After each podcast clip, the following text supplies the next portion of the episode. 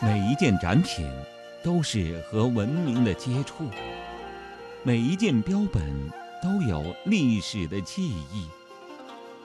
聆听奇妙故事，探寻奇迹的发生。春天姐姐带你走进博物馆。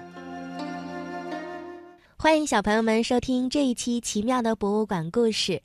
本期呢，春天姐姐请到的嘉宾是北京自然博物馆的叶叶老师，欢迎叶老师。小朋友们，大家好。嗯，那这一期呢，我们仍然要讲濒临灭绝的动物。这一期呢，也是给大家讲一个非常著名的生物，嗯叫做朱鹮。朱鹮，那朱鹮呢，也曾经是我们东亚地区的一个特有物种。嗯，嗯、在历史上呢，一度认为它已经灭绝了。哦，那后来也是机缘巧合的情况下啊，发现了仅存的几只朱鹮。那现在它的种群数量已经渐渐的恢复上来了。哦，那现在已经不是濒临灭绝的了吗？呃，现在也是一种非常稀少的动物，所以呢，对于它的保护呢，从未间断过。嗯，那可以说这一期呢和往期就不同了，是因为我们人类做了一些事情，让朱鹮这个种类得以重新在这个地球当中繁衍生息，很棒。好，那首先给我们介绍一下朱鹮，它是什么样子？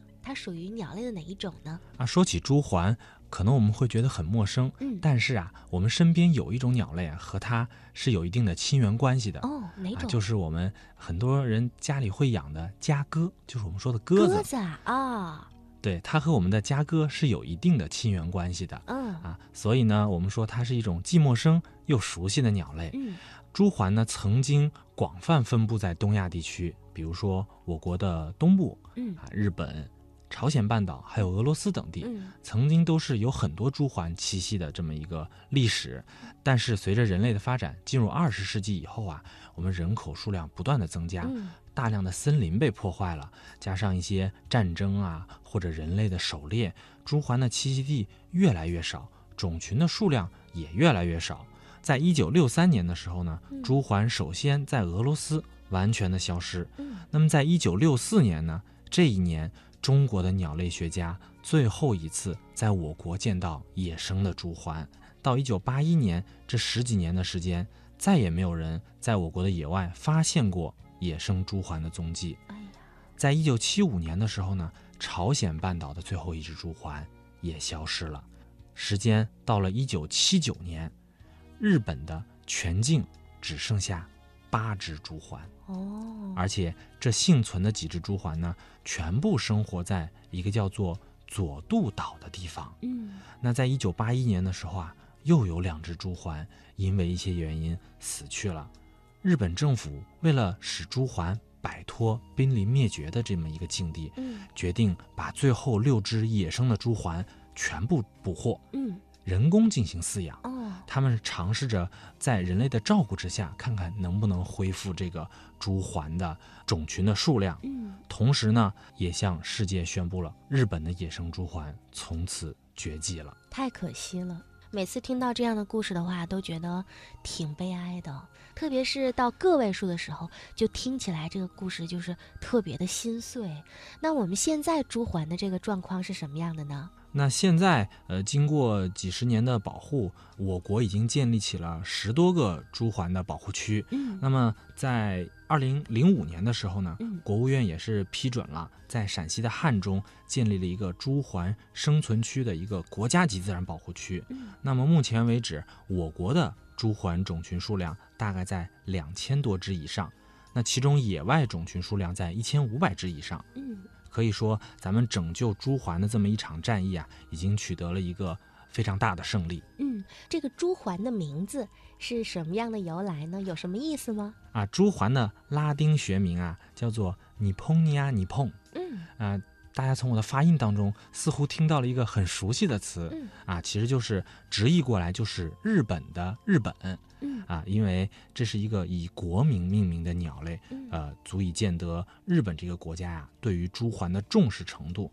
朱鹮历来被日本皇室啊称为一种圣鸟，同时它在鸟中也有着东方宝石的美誉，嗯。因为在它洁白的羽毛上啊，它有一个非常鲜艳的红色头冠，还有一个黑色的长长的嘴，加上它一双细长的双腿啊，看起来也是非常的漂亮。其实呢，朱鹮浑身的羽毛啊，还散发着一种淡淡的粉红色啊，这是非常漂亮的一个地方。嗯那么它自己呢，还有一个非常奇特的特性啊，每每到了繁殖季节，它都会用它的嘴啊，不断的从颈部啄取一些分泌出来的灰色素，然后呢，把这些灰色素啊抹到自己浑身的羽毛上，哦，使得自己看起来变成灰黑色，从而再去进行一些求偶的行为。嗯，又可以伪装自己，又可以打扮自己，哦，真的是很聪明的鸟类。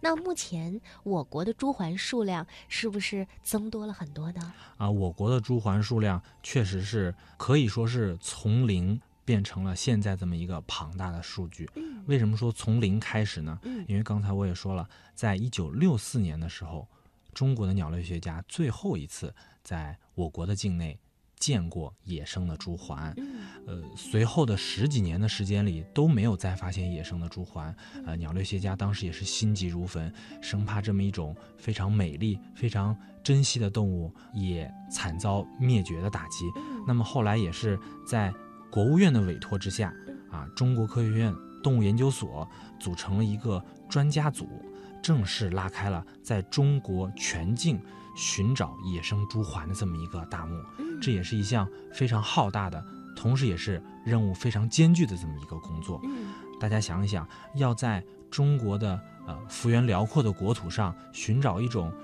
已经消失了十几年的一种罕见的鸟类，嗯可以说是大海捞针，工作量非常之大嗯啊。但是功夫不负有心人，嗯在一九八一年的时候，中科院动物所的一名鸟类专家，他带队呢，在当地的老乡的帮助下，最终是在陕西省的姚家沟的一个山林中，发现了两个竹环的呃营地。当时呢是发现了七只竹环，其中有四只成年的竹环，还有三只正在孕育当中的幼鸟。哦啊从此呢，中国正式对外宣布，野生的朱鹮再一次被发现在中华大地上。当时呢，也是引起了整个世界的轰动。太好了，从零一直到现在，我们一个很庞大的数量，这都是经过了我们所有的专家和一些爱鸟人士的共同努力。这种经验的话，是完全可以借鉴在即将濒临灭绝的物种身上。对，没错，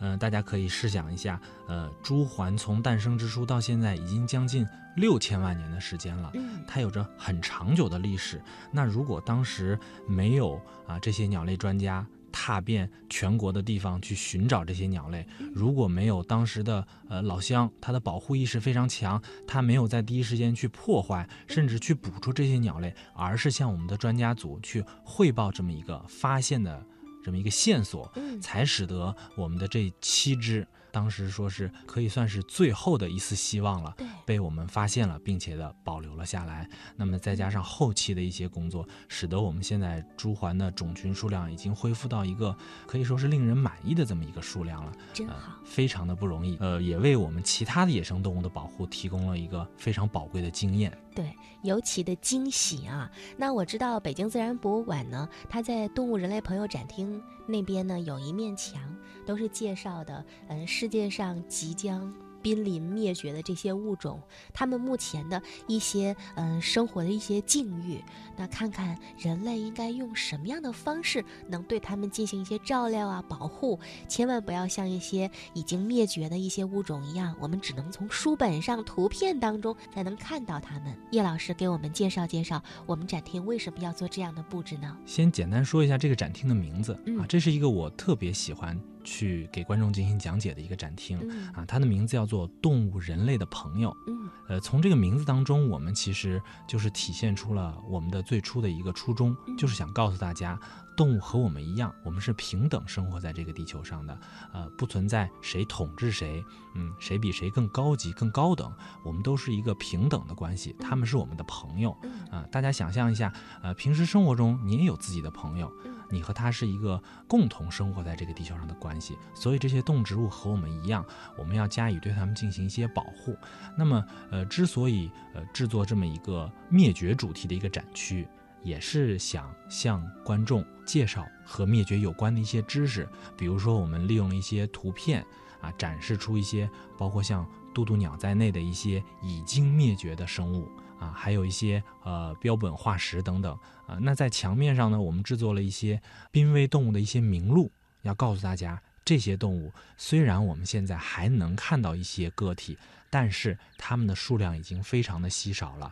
如果我们不加以保护，或者说采取一些措施的话，那最后它们的后果或者说下场就和咱们的渡渡鸟一样，只能以图片的形式存在于我们的脑海当中了。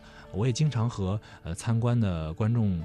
或者和小朋友说这么一句话啊，今天我们能够在野外或者在动物园看到的一些动物啊，如果大家还希望我们自己的后代、我们的后辈依然能够像我们一样看到这些动物的实体，看到他们的本尊的话啊，我们就要从现在开始，从自己开始，一定要着手保护环境、保护动物的这么一个行为，否则那最后等到我们的孩子长到我们现在这个年龄的时候。